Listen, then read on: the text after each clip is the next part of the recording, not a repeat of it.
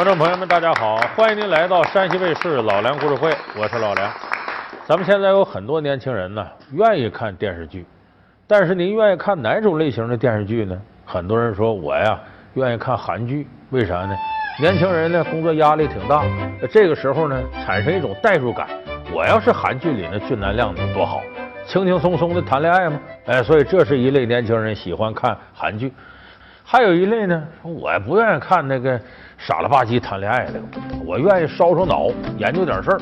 我看看美剧啊，推理呀、悬疑呀、政治啊，看这个。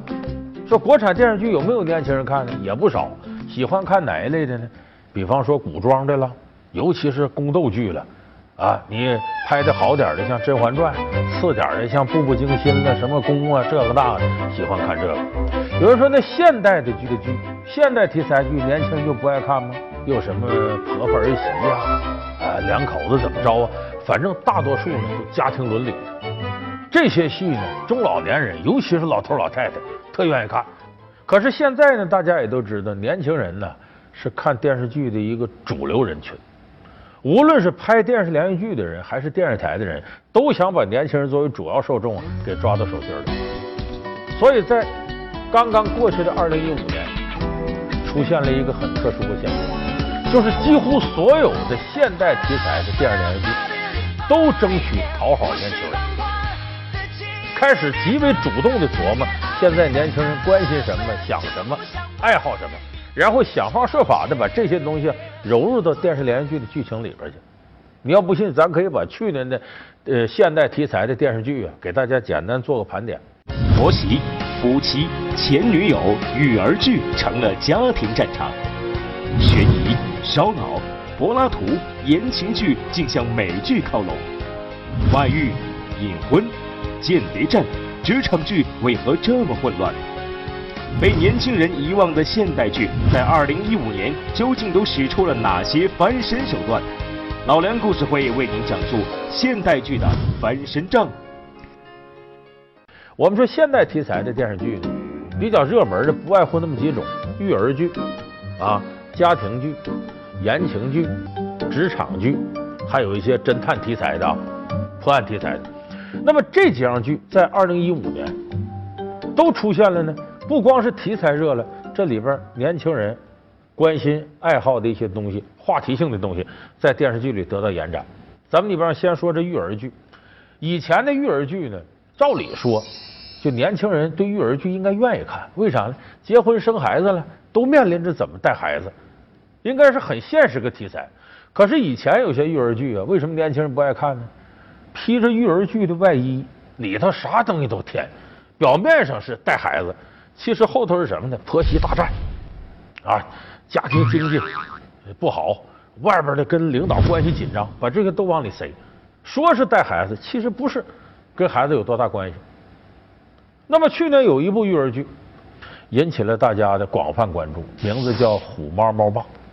咱们很多朋友可能都看过啊，《虎猫猫爸》就是这个呃里头赵薇啊演着虎妈，佟大为演着猫爸。哎，女主角呢叫毕胜男，男主角叫罗素。那么这个戏其实你看完你发现，它跟育儿啊直接关系也不大，无非是借助怎么教育孩子、教育孩子理念上的冲突，把一些复杂的矛盾揉到里头。你比方这里头有这两口子的矛盾，有婆媳矛盾，有翁婿矛盾，有亲家之间的矛盾，有这个。呃，姐夫小舅子之间矛盾，有嫂子跟小姑子之间矛盾。当然，所有矛盾的核心是中间这个媳妇儿，就这虎妈毕胜男。从小知道爱而且这个事情是围绕着教育孩子的理念展开的。太好，你看好不好看？哎，呦，倩倩 真好看，谁给你涂的呀？哎，那个倩倩。跟那个吴大叔说再见了，咱们得回去写作业了。吴大叔再见，如果我不好好学习，就像你要卖破烂。倩倩，你说什么呢？妈妈，你看好不好看？对的呢。不好意思，谁给擦的指甲油？我给他涂的，你别怪孩子啊。咱们回家吧，妈妈不是跟你说过吗？不许跟大姑姑学坏。毕胜男，你说什么呢？我说你呢。说我什么呀？他怎么跟我学坏了啊？爱美就是学坏呀！你不听那个爱美的吗？当然，这些说那年轻人就关心这个吗？也不是，因为这里头有一大主线是年轻人关心的，什么呢？前女友。哎，前女友这个很多人感兴趣。因为咱们现在这年轻人谈恋爱，不像我们这个年轻的时候，我们那那时候俩人一谈恋爱就得奔结婚，现在没法说。所以你说这一般男孩子就有两个三个前女友很正常，女孩子有两个三个前男友也不奇怪。所以前女友这个话题，它戳中了年轻人的敏感神经。这里边呢，前女友是谁呢？是董洁演的叫唐玲。当年呢，跟佟大为演的罗素啊谈过恋爱，后来人出国了，结果若干年之后呢，你这边结婚有孩子，他又回来了。这一回来，引发了一系列醋海生波的矛盾。今天唐玲是怎么回事？什么怎么回事啊？这次同学会，你早知道他会来对吧？我怎么能知道呢？这那这都都是丁成一手安排的，我也蒙在鼓里呢。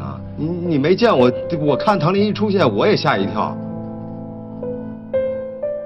当然，他这出发点呢，是从带孩子开始。说这毕胜男，赵薇演这个，对于自己孩子是个完美主义者。就我这孩子在教育上，样样我不能让他吃亏，不能让他输在起跑线上。原来自个儿是上着班，嗯，辞职回家当全职太太，就为带孩子。原来住大房子挺漂亮，不行。换一个学区房，破破烂烂的小居室，所以就这么一个完美主义者，偏偏呢，她对孩子样样这样要求，可她老公不是。这里头这个猫爸，你看虎和猫啊，很有象征意义。这猫爸佟大为呢，是一个快乐主义者，说是孩子只要他高兴啊，只要他不出大格，自然生长，咱得让孩子乐呵，不要让他拥有一个噩梦一般的童年。你想想，俩人教育理念差别如此之大，作为孩子的爹妈在一块怎么可能没有矛盾？怎么可能不干仗呢？爸爸，我不会画。这有什么不会画的呀？啊？这是你画的对吧？这怎么能是我画的呢？这不是你画的，他为什么不会画？这孩子这学一天都学傻了，是不是，宝贝？告诉妈妈，五加七等于几？罗素，你知道你在干什么吗？你是帮孩子，你还是在害孩子？误会。什么误会啊？但是干仗会干仗。哎这个虎妈是强势的，猫爸是弱势的。这个佟大为演的罗素啊，生的伟大，活的憋屈，在家里难受，你事事都得听媳妇的，他自个儿不得劲儿。正这个时候。前女友出现了，因为你正难受的时候，前女友来抚慰你一颗受伤的心。而且这个前女友她不一般，长得漂亮，有气质，有学历，温柔可人，还不作。这对于很多的妻子来说呀，丈夫有这么个前女友，比那个《午夜凶铃》里的贞子都可怕。结果这唐林在实际当中也是这么干的。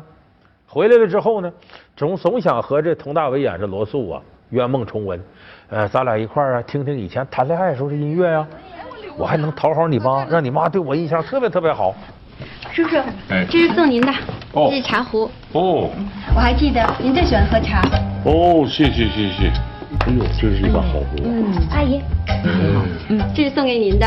送给我的？对呀，这是中年人专用的护肤品，去皱保湿效果特别的好。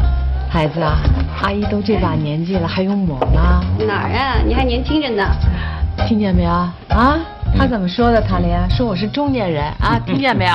我还是中年人，中年人啊，中年人。来来来。更主要的是呢，他学以致用。看这儿。这个唐林是学什么的呢？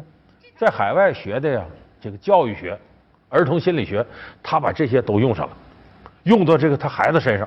就说这罗素的孩子身上，结果弄得这孩子觉得，哎呦，跟这唐阿姨比跟着我妈舒服多了。跟我妈天天管我，也没个好脸，跟这唐阿姨对我特别好，就见着这阿姨比自个儿妈都亲。他不光是这样呢，这唐林用各种各样的心理公式，说我在国外学这些，你听听。他跟这个以前恋爱男友跟佟大为讲，你看这孩子得这么教，得这么教，得这么教。你家那理念都不对，你媳妇这么下去，孩子都让你坑了。罗素，我不是危言耸听。如果你不管持续下去的话，会出事儿。出什么事儿啊？大事儿，总是给孩子施压，管得太多，时间久了，孩子会崩溃，会厌恶学习，也会有逆反心理，他的生长发育都会出现问题。所以你想想，他这么一忽悠，弄得这里头这猫爸呀，今天这么着，明天那么着，就走到了出轨和婚姻破裂的边缘。所以这个戏到这儿啊，矛盾达到了一个巅峰，就是前女友所能做到的一切铺垫都做到了。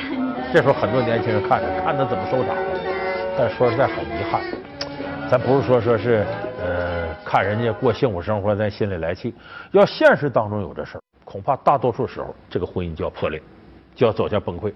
但是我们知道电视剧嘛，总要主旋律一点儿，总要激昂向上一点儿，总要给人以正能量。最后的结果是呢，这个呃佟大为呢回心转意了，幡然改悟了。这毕胜男呢也不那么坚持了，还是要给孩子快乐。看见了吗？孩子是有他们自己的世界的。快乐最重要。嗯所以这个戏你看完了之后，你发现它也不是一个纯正的育儿剧，还是借着带孩子这个事儿呢，要说说自己的生活状态呀、家庭的矛盾呢、社会的矛盾。虽然这样，它有一点很好，它照顾了年轻人喜欢的方向。就是你要是不愿意看婆媳大战，那不要紧，那我让你看看你跟前女友怎么斗。哎，这个很多年轻人看着有意思，还想从里学两手呢。所以我说这育儿剧，它在照顾年轻人关心的话题。那么呢，和这个密切相关的是我们看的比较多的这个家庭剧。家庭剧呢，其实这些年来一个大走向就是跟着年轻人走，尤其是跟着八零后走。为什么我说跟着八零后走呢？八零后要结婚了，你看出现了裸婚时代。这接下来八零后要买房子了，出现了蜗居时代。现在呢，该生孩子了，而且生完孩子之后呢，二胎政策要放开了，所以去年冒出了一个新的电视连续剧，叫《二胎时代》。这就是紧跟着八零后年轻人的步伐。因为我们也知道，去年呢是中国计划生育政策呀发生重大变化的一年。原来呢，咱们政策里头呢只生一个好。后来呢，开始有了双独政策，就如果夫妻双方都是独生子女，你们可以生二胎。接下来去年又变成了单独政策，其中一方是独生子女的，你也可以生二胎。到去年年底，我们大家也知道要全面放开二胎。所以说，当二胎时代这个电视剧出现的时候呢，全面放开二胎呢，政策还没有出台，但是那个时候，像我们做新闻评论的人都已经做出了这样的预言，就是放开二胎就是眼前的事儿。蛋的事情。所以去年这二胎政策出台之后，我们谁没感到意外？那这是历史发展的必然。因为如果中国再不放开二胎的话呢，我们人口生育率降低呢，就将来人口越来越减少，不光是人口红利消失的问题，像养老啊、社会发展都会出现诸多问题。所以这个放开二胎在我们看是必然的。可是放开二胎归放开，实行计划生育这么多年了，存在着几种情况呢？不能生。就说可能身体原因呢，或者什么到年岁了，像有些七零后不能生，还有不想生，就是已经计划生育这些年，觉得生一个行了，生多了也是负担，压根儿我就不想生。还有第三个不敢生，生完你能不能养得起呀？你没钱养什么孩子呀？所以存在这几个现象。所以针对这个热点的社会话题，年轻人关注的话题，二胎时代跟的比较及时。我想跟小朋友玩。嗯。那妈妈要是再给你生一个小朋友陪你玩，愿意吗？愿意，那是小弟弟小妹妹，还不知道。对呀。玉玉，哎，把正事忘了，灿灿，居委会让我给你的二胎准生证。灿灿妈，恭喜你哦，又要当外婆了，老开心啊！二代时代说的什么意思呢？他这个故事点很好玩，这个主角叫金灿灿，女的。在这个大学时候呢，她是个八五后，高材生，但一毕业之后就结婚了。结婚了呢，有了孩子之后呢，就老老实实躲在家里啃老，把这孩子带带呢，带到三岁了，这孩子该上幼儿园了。一般上幼儿园呢，你发现孩子哭啊，给送到幼儿园，孩子哭的不行，妈妈我要跟你回家。哎呀，宝贝在这待着，到下午五点我就领你回家了。人家都这样，这金灿灿不是，孩子没哭，他哭。因为他整天从打这个结婚之后有了孩子就围着孩子转，突然间把孩子送幼儿园，他受不了了。要不然再让心儿缓冲两天吧。还缓冲啊？我心儿从生下来一千四百五十天了，他每一天都跟我在一块儿。你说，你说他去幼儿园，他万一想我怎么办？是不是心儿？嗯嗯嗯嗯嗯。妈妈，你哭的没完到了了，我还要去跟小朋友去玩去了。陆小东，你管管你媳妇儿，我先走了啊。我怎么办呢？泛滥的母爱无处安放，我再要一个吧。正好有这二胎政策，好，再要一个。这是她要二胎的理由。她还有个闺蜜，这闺蜜呢，婚姻不错，嫁到豪门里头去了，啊，日子很舒服，也要要二胎。但她要二胎的理由不是说泛滥的母爱无处安放，生了一个之后呢，她又想要第二个，意思是什么呢？我要不生孩子，我在家就没用了。为啥？她也是躲在家里头，老公养活她。那我存在价值是啥呀？好像就生孩子了。我再生孩子，家里人才能重视我。而且家里人说，你看你也不上班，在家待着。我不是待着，我养孩子呢，我有事儿干。所以她再要个孩子来证明一下自己存在的价值。你觉得杜鹃为什么要留下这个孩子？为什么？她不是为了拆迁，不是为了钱，因为杜鹃觉得在她心里面她是个废物，你知道吗？杜鹃，为什么要觉得自己是废物？我觉得这个家里没有人需要我。哎呦，大姐，我插不上手。你工作那么忙，我平时连见你的时间都很少。这跟生了他有什么关系啊？有关系，当然有关系了。我现在我怀着这个孩子，我把他生下来，我可以去照顾他，我陪伴他。我需要他，他也需要我。我想要这种被依赖的感觉，你不明白。所以在这种情况下呢，二胎时代里的几个女主角呢，为了各种各样的目的，不约而同的都要了二胎。可是要了二胎之后呢，这麻烦来了。咱先说这金灿灿，要了二胎以后呢，她自己不挣钱，她老公一月五六千块钱。后来她公婆婆是说，我们给你拿钱，你买房子，你出去单过去了，要不这房子小也不够住。出去是出去了，公婆给拿了首付，房子还差二十万呢。也就是说，这个时候没办法了。如果再维持这情况下，这二胎养不起了，大着肚子就得出去上班去，要不然家里就入不敷出了。我想找份工作了。为什么呀？我们把这日子已经过成这个样子了，我不想让这个压力让你一个人扛。我是个男人，这事儿我扛吧是正常的。有的钱能省，有的钱根本都省不下来。你就比方说，心儿过个生日，他就想吃个奶酪棒。你知道一包奶酪棒才多少钱吗？一百五十块钱。我们当父母都不能给他。老二，老二一出来，奶粉费、尿布费，乱七八糟的费用全都出来了。你说这怎么办呀？我觉得咱们两个人当父母的，不管怎么样，再苦再累都不怕。我不忍心看着孩子受委屈。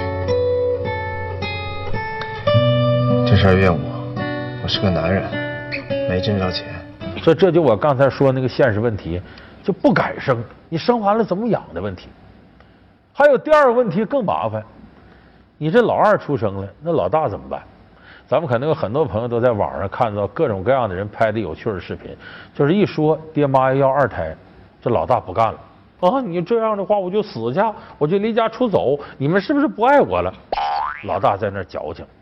这里边也出现这个问题了，你怎么安抚那老大啊？因为独生子女家里就是资源都是他的，这你不能怨孩子独。突然间有一个人要拿走一半，甚至呢一看爹妈都顾这孩子，自己爱都被抢走了，谁也受不了。赔礼道歉，赔礼道歉。干嘛呀，老头？灿灿，你听妈跟你说啊，心儿现在必须得管啊！你看看这么小的孩子。就跟大人犟嘴，还动手打人，这越管越不像样子了呀！你们喜欢弟弟，我也不喜欢你们。喜欢你。骗人！你们天天抱着弟弟，也不肯送我上学，你们还欺负我。我现在不想见着你们，我想见着外婆，外婆对我最好了。所以，怎么样安抚家里头原先的老大？这又是二胎时代里第二个要解决问题。还有第三个。就刚才我说这金灿灿的闺蜜，要了第二个孩子，一忙活，要第一个孩子可以说很快呢，啊，产后啊恢复身材什么还挺起劲儿。要第二个孩子，俩孩子一忙，家庭主妇为什么说后来有的变成黄脸婆？她没工夫再捯饬自个儿，结果这也没心思捯饬自个儿了，也顾不上老公了，她老公还差点出轨。所以说这些现实问题在二胎时代里边都有体现。所以说这个作品呢，也给这个二胎政策放开之后啊，呃，中国的青年男女呢，提供了一次很好的预热教材。所以我说，这是我们前面说的一个育儿剧。育儿剧我们说是养一个孩子多不容易，到了这家庭剧里的二胎时代是养俩孩子多不容易，这是与时俱进的。我们说实在，这是跟得上了。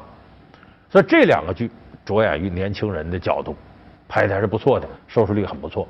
职场剧如何讨好年轻观众？言情剧竟然也玩烧脑，刑侦剧在向美剧靠拢。变了味儿的现代剧真能吸引年轻观众吗？老梁故事会为您讲述现代剧的翻身仗。那么年轻人关注的这个题材呢，还有一类电视连续剧，大家一直挺喜欢，就是职场剧。为什么说职场剧年轻人关注呢？因为父辈母亲这一辈儿，他们生活在计划经济年代，分配工作到了单位之后呢，啊，领导啊，这如何如何。没有像现在呢，年轻人进入职场，各大公司里头啊，他那个关系那么复杂。传统计划经济单位呢，虽然说人际关系也不简单，但是和现在公司化的管理毕竟不太一样。所以我们说的职场剧呢，往往呢拍摄的背景都是大公司。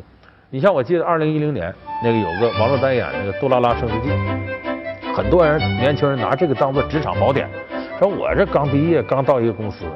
我想熬上中层，我怎么溜须我的老板啊？怎么跟同事之间勾心斗角？拿这当教材，以为在这里能学两招，等真到了职场，发现根本就不好使。在这实事求是说，因为现实当中职场的这种花样百出，远远超过电视剧里头的描述。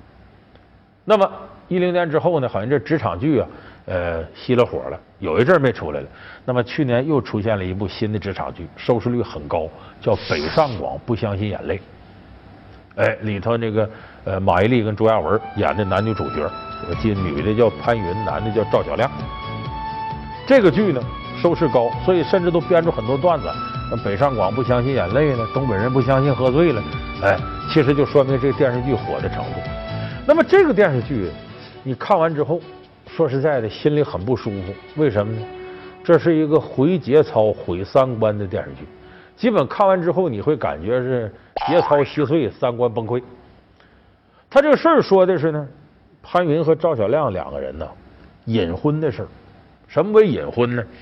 说白了，就是在一个公司里头有规定，就你公司里的工作人员啊，要么是不能互相谈恋爱，要么是什么？你不能是结婚的。你结了婚，我不要你了。为了能够进入公司，或者为了晋升中层，他可能得说结婚也说我不结婚，这为隐婚。咱俩的关系要是在公司里穿了帮，你可就别想当什么的区经理了。知道啦，啰嗦。从现在开始，把我们俩身上穿帮的以及可能穿帮的东西通通拿出来。走着。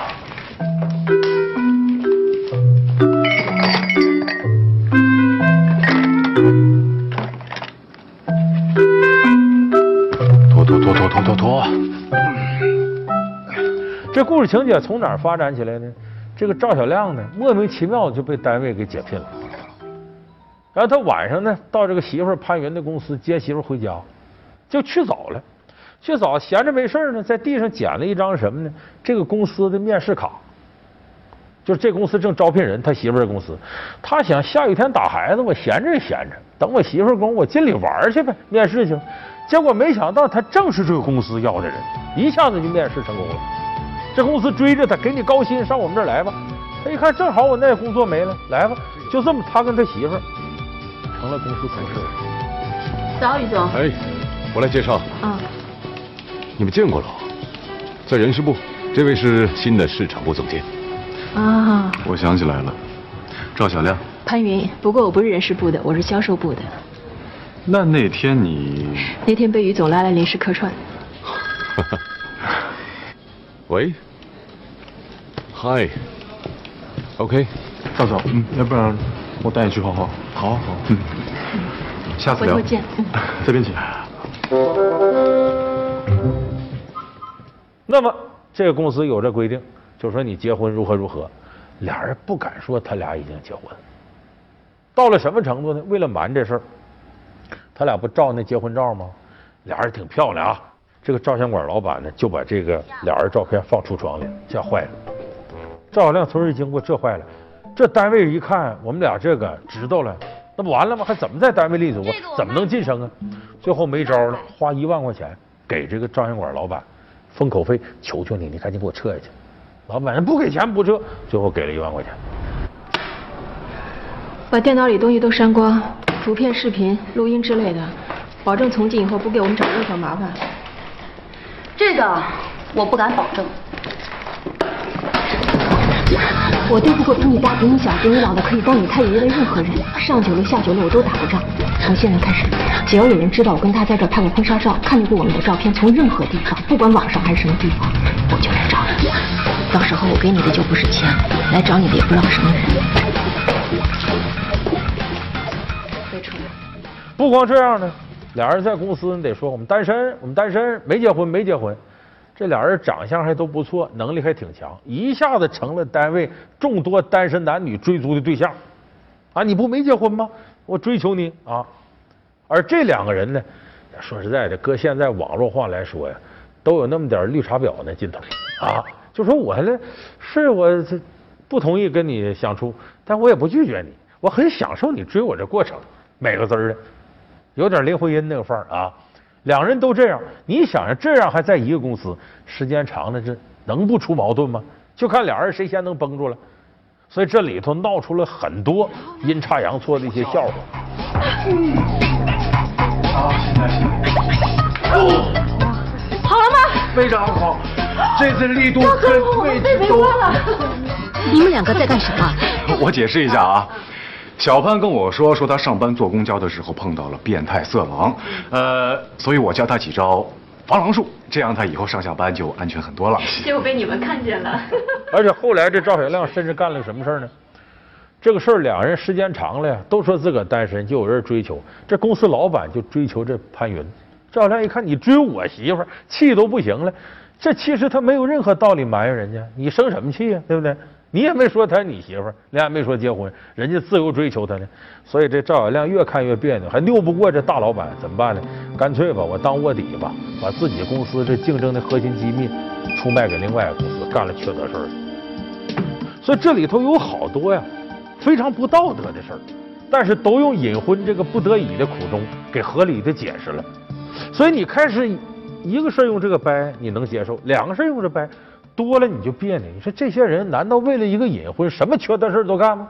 甚至这里头还有什么呢？他身边的人个个都奇葩。他这里边有一个呃女孩结婚了，结婚当天呢收到前男友送她的二十万礼金。你想想，他没点特殊关系，干嘛给你二十万呢？你一个婚礼随份子。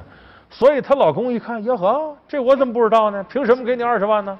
看来你俩有事儿，得她老公说你俩有事儿别怪我了，一不做二不休，我也出轨了，给自个儿出轨找个正当理由。我知道这个天没人啊，就这儿啊！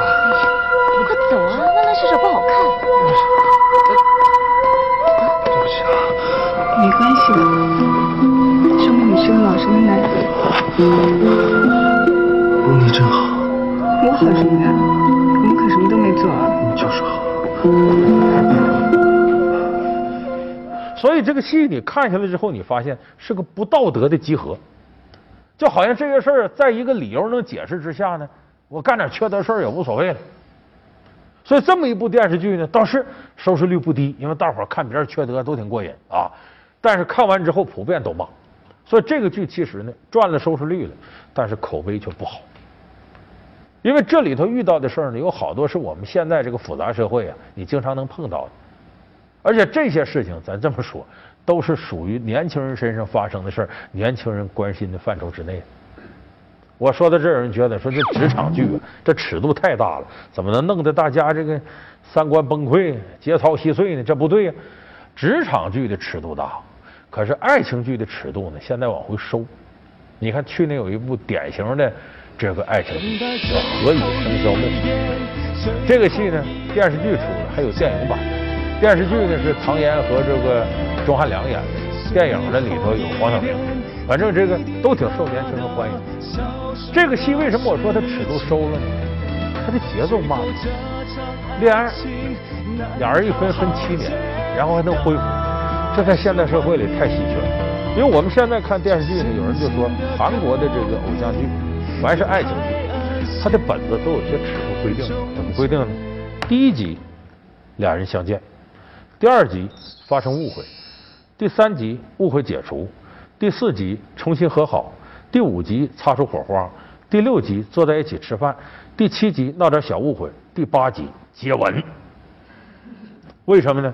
第一集到第八集，你俩人再没点接触。看都来气，干啥呢？在那闹着玩呢？啊，很多人看都来气。它符合现代人这种快节奏，就你总得在前八集里头解决，那那那什么样了？不能总在这来回绕的磨叽。所以现在咱们看爱情剧，这个确实实事求是说，韩国的偶像剧打造出剧本里是有时间进度的。就你编什么情节我不管，但到这集里头，你俩该接吻了；到这集你俩该上床了；到这集又掰了劈腿了，它都有个规律。那么何以笙箫默呢？反过来，咱都知道这个剧情啊。这里唐嫣演那个叫赵生墨，一上学呢，疯狂的爱上自己的学长何以琛，开始追，最后有情人终成眷属，女追男，他俩走到一块儿。我在这好好拍风景，你怎么跑我画面里来了？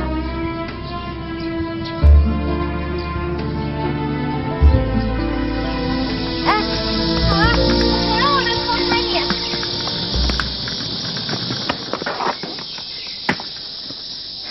你跟着我干什么？你还没有告诉我你的名字，也没有告诉我你哪个系的呀？我为什么告诉你？那我不然怎么把照片给你啊？不用了。那我就只有把照片洗出来，满学校到处去问喽。嗯，你等一下。怎么啦？怕我找不到你啊？虽然学校这么多人，但是有志者事竟成，我一定会找到的。何以琛，国际法二年级，走到一块儿之后出问题了，正好赶上这时候，赵生墨家里人安排他出国，而正好在这时候呢，俩人还闹点矛盾，所以等于黑不提白不提就走了，一走就是七年。七年之后，这个赵生墨又回来了，结果这何以琛已经成为人人尊敬的大律师了。这时候身边追他的人乌泱乌泱的，但是这个何以琛谁也不理。我心里只有这赵成墨，我一等等了他七年。有的人说他痴情，其实是另一种心理，就不光是痴情，就这辈子我对你这样，还你追我，完了你还跑了，这劲儿我掰不回来。我这辈子想在爱情世界里成功，我非得征服你不可。说白了，这个人特较劲。我还是输了。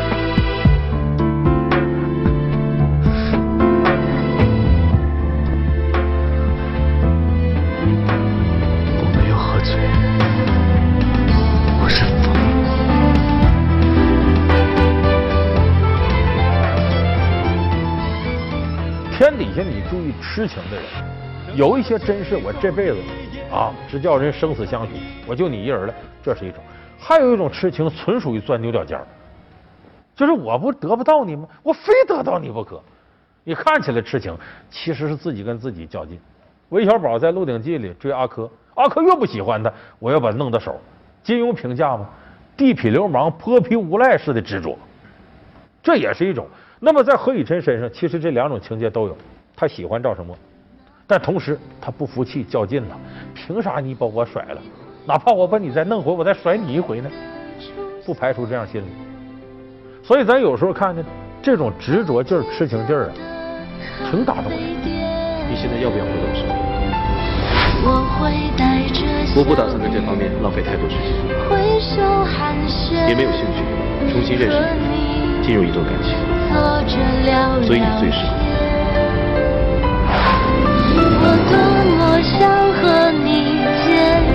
赵国生，你猜我这几年有多恨你？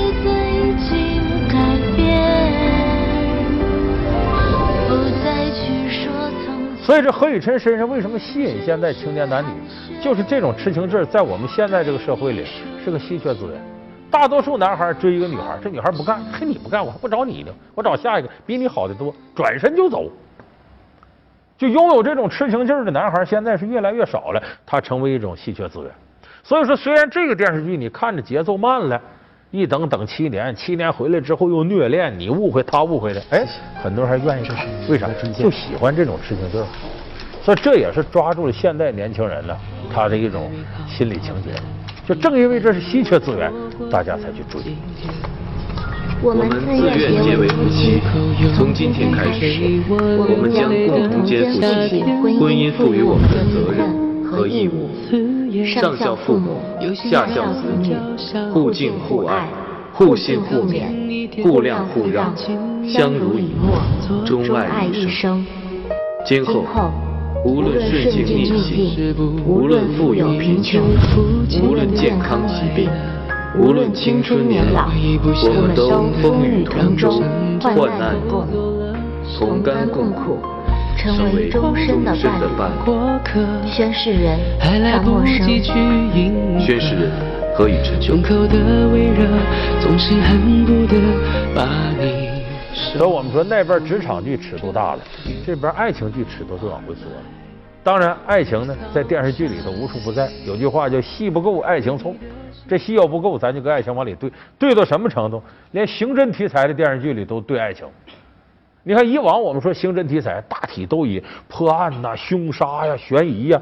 但是去年出现个新题材，叫悬疑爱情片当然，你听这名字呀，说是悬疑是吧？跟公安破案有关，但那悬疑就是个定语，后头还有主语呢。爱情片是主语。哪部戏呢？叫他来了，请闭眼。但你听这题目挺吓人，跟玩杀人游戏似的。天黑了，请闭眼。他来了，请闭眼呢，完全是借助公安题材呢，来拍一部狗血式的爱情剧。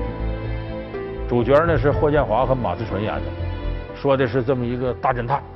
这大侦探呢有点像美国那神探李昌钰，这个侦探也是从美国回来的，回到中国，智商非常高。你破案吗？那情商不高。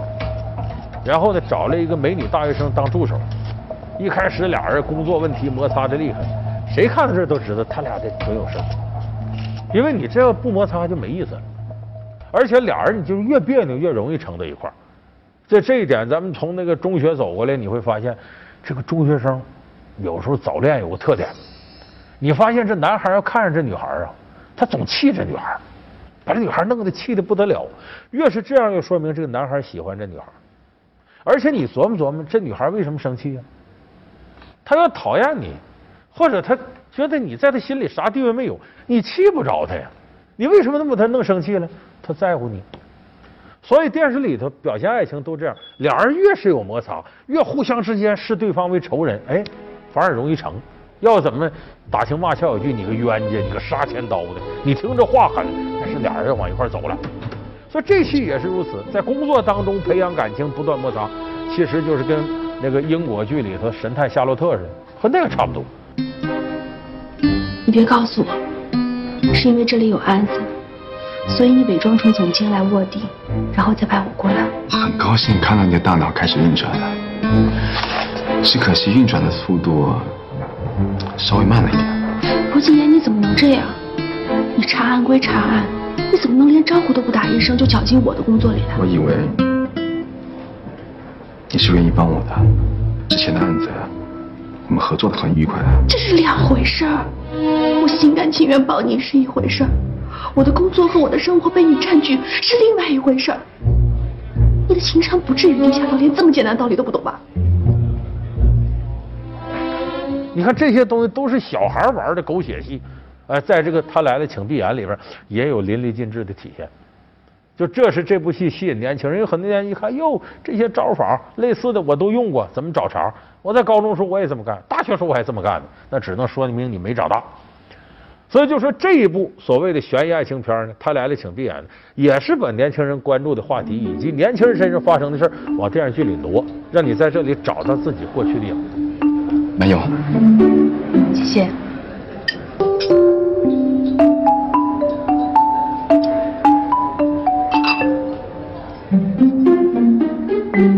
喂，赵赵。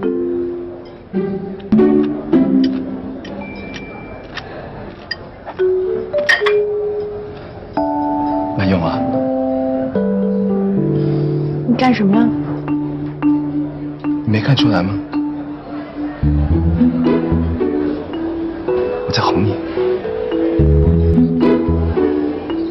哄我？为了让我给你当你的助手吗？也不完全是这个原因。我认为我们两个应该和好。所以咱们刚才总结了育儿剧、家庭剧、这个职场剧、呃言情剧，再加上这个刑侦剧，这五种不同题材电视连续剧，在二零一五年都开始共同的向年轻人讨好，希望能够得到年轻人的青睐，获取更高的收视率。说这现象好不好呢？好，因为毕竟呢，创作者呢，他要把受众当做上帝。你谁都不爱看了，你再教育这个教育那个，人都跑了，你教育谁去？所以说这种打法为了观众考虑，这是没错的。但是它的问题在哪儿啊？一部电视剧能赢得好的口碑，能获得更高的收视率呢？